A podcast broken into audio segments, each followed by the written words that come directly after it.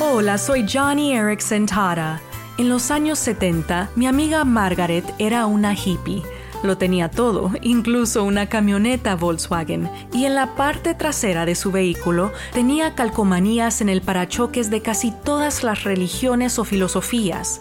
Bueno, un día alguien colocó una nota en su parabrisas que contenía solo una palabra, decide.